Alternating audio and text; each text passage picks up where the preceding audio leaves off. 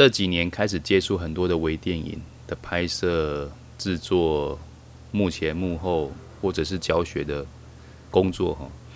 那我觉得还蛮有趣的哈，因为电影人家说人生如戏，戏如人生嘛，很多的电影故事都都是透过真实故事改编而来，或者是灵感，所以我觉得这是可以很好发挥的题材。我想几乎现在没有人不看电影，不看电影也会看电视吧。那呃电视剧，我觉得不管如何，这些影像的作品都有很多的启发性。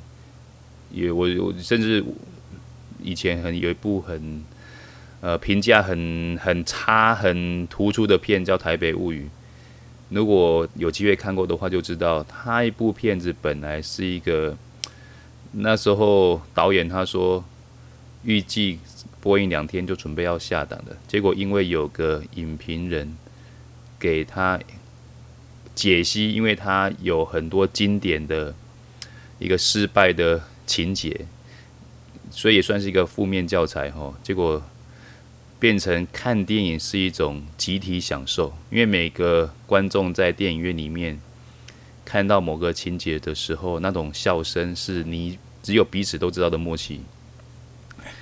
所以我想每一部片都值得去讨论跟解析了哈。那我觉得，呃，我聊聊一下为什么想要小时候哈，呃，就喜欢看电影。那我觉得那时候就是一个观众嘛，因为那时候的一个环境，我想一般人要接触到这样的一个领域是很难的。所以我记得印象最深刻，第一次跟电影这么接近的时候是呃，我想我应该快三十年前了，有一部《赌神》哈，周润发的主演的电影。那那一部《赌神》竟然来到台南要拍摄一段场景。我在想，有可能是当时的金主或是幕后老板的想法哦。那那他有两场戏哦，一场是在一个甘蔗园里面拍。那那时候要找灵演，那我有朋友找我要去，后来我没去，因为时间的关系哈。那然后第二场景是在友爱街的南台电影院，我记得是南台哈，因为赌神。就是走进赌场的那一场戏，就是在下车的时候，就是在南台电影院前面拍的哈。有机会可以去找出那个画面。第一次距离电影这么接近哦，就那时候三十年前。那之后当然就没什没有什么机会了哦。一直到我大概呃这十年来哈，因为开始微电影兴起，那当然我的本业当然不是做这个哦。那那时候。有兴趣吼，就是利用工作之余，然后诶看到一些昆山南台他们开始在招募一些演员，那我就会去参加一些拍摄，想说试试看嘛，去接触一下，因为数位影像的兴起哦，因为开始相机的呃单眼相机的门槛比较价格比较低哈，那呃不用再像以前是用卡带式的录影带，现在都是用记忆卡。所以，呃，数位媒体的兴起带动了很多的学校开始开办这样的课程，哈，比如说，呃，影像啊、资讯啊，或是这一类的呃电影的课程。那所以说，呃，那时候开始参与，哈，那也因为这样子，诶，呃，在几年前卡诺拍摄的时候，也差不多。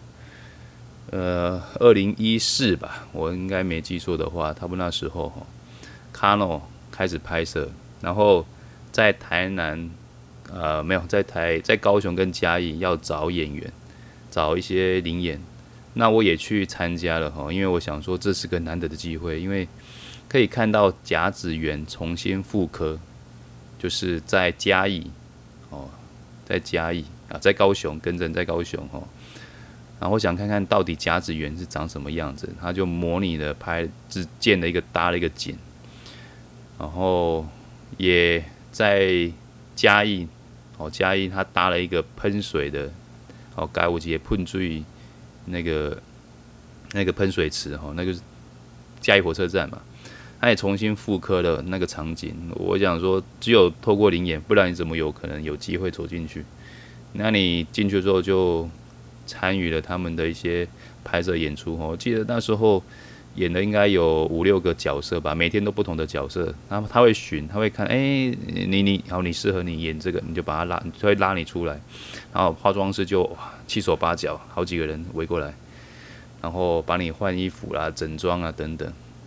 那我觉得他们算照顾演员非常好哈。我想这个有机会再聊吧。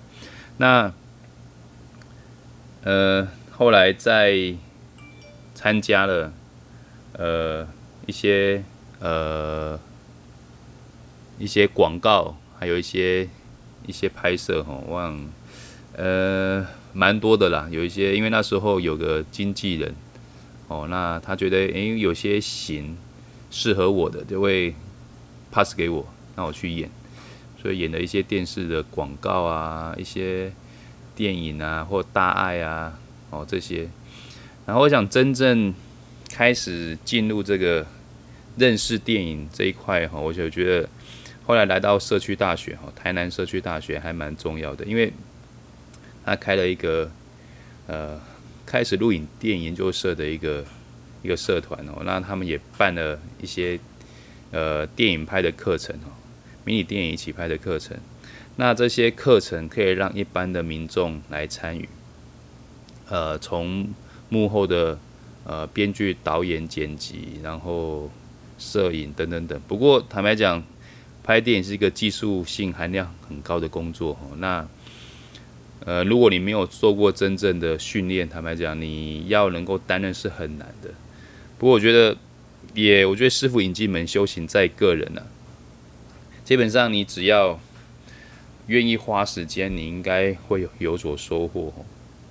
那我后来也慢慢的呃开始学学了一段时间之后，累积一些经验，然后也担任社长，所以开始变成从学员变成讲师，开始筹备课程，然后上课。那我记得我们那时候要上课的时候，都希望呃民众。能够写剧本哦，因为这一个电影的很重要的关键哦，开始筹划初期最重要就是剧本。你有好的剧本，你后面的发展就会顺利，基本上是比较容易的。但是如果你剧本不好，你后面的发展就很难哦。你要靠导演、靠剪辑师去修修补补，去拼凑出一个重新的样子是。不容易的，但是可以的。所以你要说一个好的剪辑可以救了一部电影，但是坏的剪辑也会毁了这部电影。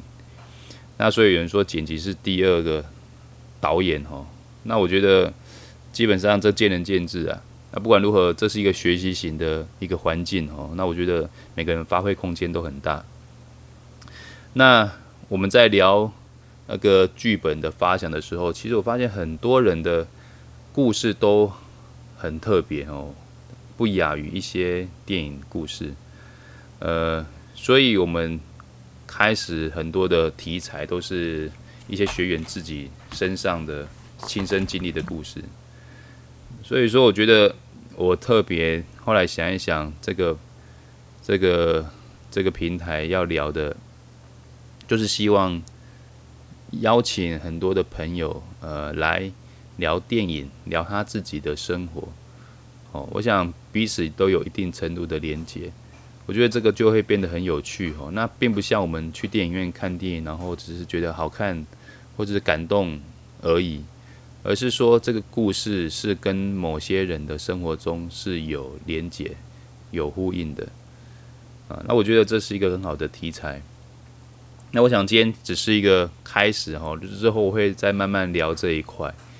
我觉得希望呢，我觉得这是个尝试，有机会可以持续的录制下去。那就今天就到这边喽，好，各位拜拜。